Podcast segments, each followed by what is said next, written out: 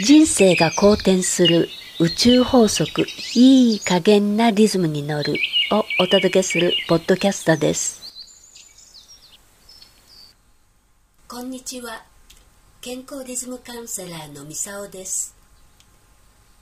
今回はゲストをお迎えしています。ポッドキャストで起業家たちの心構えを発信されている直人さんです。今日のテーマは松下幸之助さんに学ぶ名言経営理念健康観についてお話ししていこうと思います。それでは早速始めていきましょう。まず最初にですね直人さんが松下幸之助さんに興味を持った点というのはどういう点だったんでしょうか？仕事に対するというか、新しいことに挑戦すること時の考え方というか。何か名言の中で、ご自身がこう気に入ってるものとかありますか？はい。あの、やってみなはれっていう、これ短い言葉なんですけど、この言葉僕本当好きでですね。ええ。いつも何かに挑戦するときに考えてます。新しいことに取り組むときって、考えてばっかりでなかなかできないじゃないですかね。うん、そういう方多いですよね、うん、はいはい。考えてるだけで、宇宙人悩んでても、行動しないと全くわかんないじゃないですかね。これは、あの、ビジネスだけじゃなくても、はい。あの、日々の生活の中でもそうじゃないですか？はいはい。本当にそう思います。それをこうビジネスで意識したときに、なんか日常生活でもこう変わったなっていうところってなんか気づいたことありますか？そうですね。そういうふうに考えるようになってからは、いろんな細かいことにもチャレンジしてみるようになりましたね。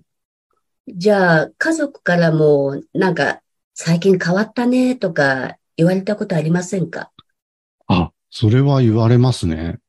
行動し始めてからですけど、うん、前までは全然続けれない性格だったんで、何事も。え、そんなに三日坊主的？三日坊主ですね。もう三日も、ひどい時は三日も持たなかったりですね。うん、ええー、そうなんだ。なんですけど、今の副業の活動は初めてもう半年以上経ってるんですけど。すごいじゃないですか、半年も続いたら。今は修行だと思ってですね、自分の成長のために、うん、続けることを第一にしようかなと思ってます。ね、それって大事ですよね。やっぱり日々の習慣ってものすごく大事なんですよ。ああ、そうなんですか。うん、そうなんですかっていうくらい普段皆さん意識してないでしょ？そうですね。変えるきっかけがないと変わらない。はい、で、体も正直なんで、行動に移さないと一切変わらないです。そうですよね、やっぱり。うん、うん、ビジネスのそのね、考え方、健康の考え方っていうのも基本は全部一緒なんですよね。ああ、なるほど。この松下幸之助さんっていう方は、体がものすごい弱い方だったんですよ。でも、彼が、その、自分がこう、体が弱いっていうことを、あの、ネガティブに捉えるんじゃなくって、心構えはい。を変えたわけですよ。なんで自分だけが病気でこんな動けない状態なんだとか、あの、他の人は元気でね、バンバン仕事できるのに自分はそれだけのエネルギーが使えないんだっていうような考え方ではなかったわけですよ。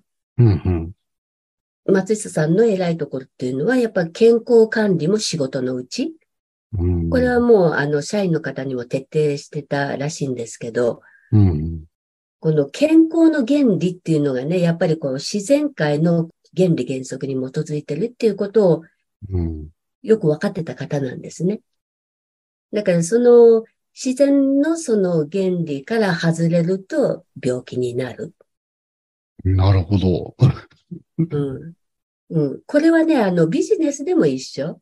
ビジネスにもその、叱るべき、こう、流れと、ルールがあるわけですよね。うんうん、あの、成功するために必要な条件とか、やるべきこととかっていうのがあるわけじゃないですか。はい、ありますね。ね。うん、それと一緒で、健康に関しても同じなんですよ。そこに一つのルールがある。うん。で、そのルールを無視すると、やっぱり体が機能しなくなるので、物理的な肉体の方もそうですし、心もね、あの、偏ってちょっとおかしくなるうん。っていうことが起きてきちゃうんですね。松下幸之助さんの場合は自分はもう体が弱いっていうのを自分で認識してましたから、強い人みたいにはなれない。だけど、うん弱い人は弱いままで健康であるという、この健康感を持ってたわけですよ。ああ、なるほど。で、何が違うかと、強い人には強い人のやり方。で、体が弱い人には弱い人に合ったリズムの調整の仕方っていうのがあるわけですね。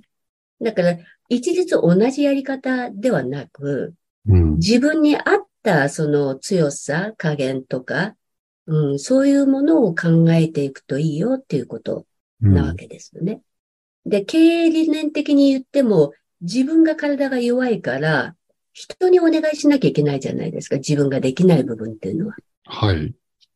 そうすると、ね、そこのところでも、やっぱり人を大切にする、うん、というその経営理念の一つにもつながってくるわけ。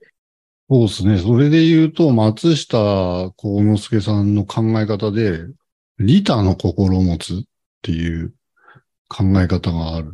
あの、人のために、自分は誰かの、え？自分には天命があって、で、それを遂行するために自分が生きてるみたいな考え方をされてる方ななんですけど、うん。そこがすごく尊敬できていいところだなって僕起業家さんであっても仕事のこと、ビジネスのことだけを学んでいればいいっていうわけではなくて、ビジネスを最高にこう、効果を発揮させる、成功にこう、はいはい。できたいわけじゃないですか。はい。で、そのための土台となるのはやっぱ体？うん、あ、それはわかりますね。僕もあの、人間なんで、すごいモチベーションっていうか、ダメな時があるんですよね。ううんん。体というか心ですかね。なかなかこう、継続するのが難しくなってきたり、本業で残業とかだったりすると、あー今日めんどくさいなとか思ったり、そういうこともありますね。体は結構頑丈なんで、感情。うん。うん精神エネルギーが減ってくみたいな。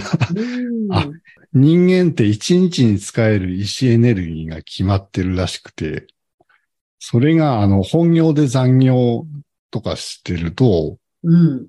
副業の活動する前に、この意志エネルギーが多分枯渇してるんでしょうね、僕。そういう時がたまにありますね。そりゃそうですよね。落ち込んだ時にどういうふうに継続していくか問題になってくると思います。やっぱり健康って、あの、肉体的な問題だけじゃなくて、心の問題、メンタルケアもすごく大事なんですよね。はい。もう、むしろそっちの方が大事かなと思いますね。ここのところがね、あの、バランスが取れずに崩れちゃう方っていうのも結構いらっしゃるので、その辺も一つずつ、こう、日々の生活の中で、その自分の行動パターンとか考え方の癖っていうのを一度ね、見直していかれるといいんじゃないかなと思いますね。そうですね。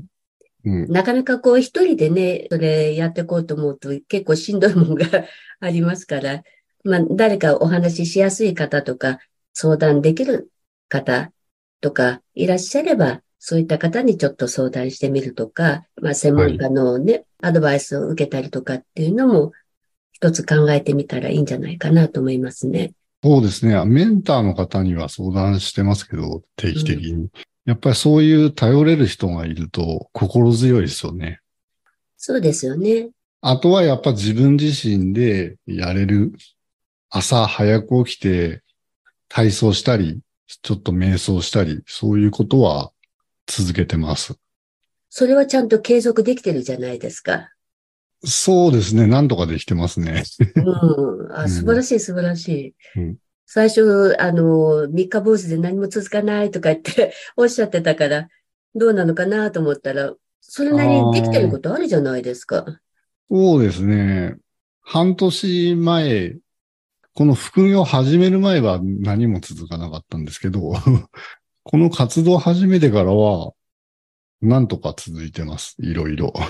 ああ、そっか。じゃあ、その、副業を始めるにあたって、やっぱり気持ちの入れ替えができたからじゃないですか？やっぱりマインドセットを整えたというか、入れ替えたというか、ずーっと毎日毎日同じマインドセットの本を読んで、うん。頭に刻み込むというか、お洗脳するみたいな自分を、そういうことをしてたんで、もううんそれこそ本当にビジネスマインドをこう徹底的にこう、みたいな感じですよね。やっぱりそれでもうん。大変な時は、月に何日かはあるんで、まあ人間だからね、やっぱりあの、波があるんですよ。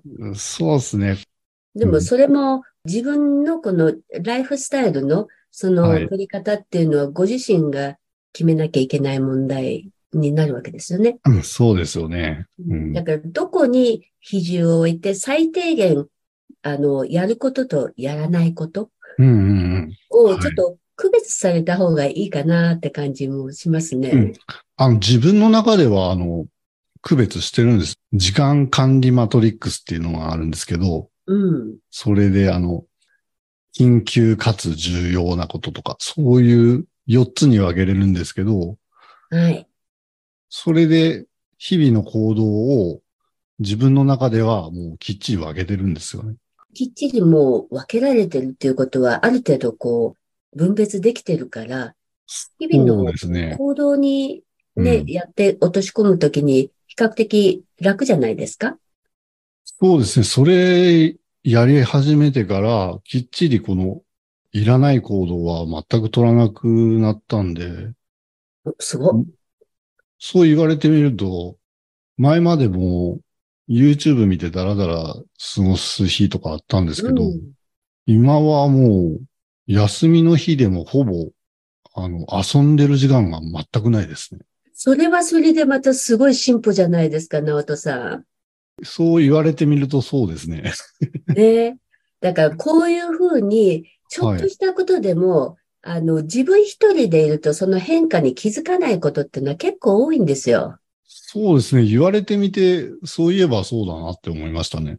ね。うん。だから、他人目線っていうのかな。あの、他の人からの目線のアドバイスなり、考え方っていうのも、うん、あの参考にされるといいのは、やっぱりそこら辺の問題があるんですね。自分では自分のことが気づきにくい。そうですね。うん。うん。今実感しました。うん。ビジネスでもそうだし、うん健康習慣でもそうなんですよ。毎日のことだから。で、毎日のことだからみんな忘れちゃう。確かに。本当自分のことだと言われないとわからないもんな。わかんないんですよね。ううん。でね、だから松下さんも健康観で言ってることは、その自然法則の中で言ってることは何かっていうと、この世のあらゆること、はい。これはやるべき当たり前のことをきちんとやってたら、おのずとうまくいくよっていうことを言ってるんですよね。うんうんうん。これはビジネスでも健康のなるためのその生活習慣、はい。うんでも同じなんですよ、基本は。同じですね。うんただ、それを、あの、しっかり把握できるかどうかが問題ですよね。そうそうそう。やるべきことを。うんうん。だからそこのところで、ある程度専門家のアドバイスをこう参考にしたりとか、あの、はい方の目線を聞いてみたりとか、っていうことがやっぱり必要になってくるんですよね。はい。そうすると、あ、自分ってこうだったんだっていうのが改めてね、認識できるんじゃないかなと思うんですね。そうですね。結構、直人さん、ここのところね、名言とかいろいろと発信されてるので、最近またなんか新しいものにチャレンジしたことってありますか？と7月に自分の本を出すことができました。いいですね。はい、ありがとうございます。タイトルは、副業がなぜかうまくいく人の考え方っていう本です。もうご自身の実体験がこもってますよね。そうですね。僕が、おさっき言ったみたいに、自分にマインドセットを植え付けて洗脳したみたいな話してたと思うんですけど、うん。その内容を本にまとめたような感じです。またこれからね、新しくビジネスをね、始められる方なんかも結構参考にされるといいんじゃないかなと思いますので、僕みたいに今からなんか副業を始めようかとか思ってる方にはいい本だと思います。ぜひぜひ、これからね、あの、起業とか副業を考えてらっしゃる方は、ナオトさんの本も参考にされてくださいね。うん後でメッセージ、あの、入れておきますので、そちらの方を参考にされてください。あ、ありがとうございます。よろしくお願いします。はい。本日のゲストは起業家の心構えを発信されているナオトさん。ホストは健康リズムカウンセラーのミサオでした。今日はありがとうございました。ありがとうございました。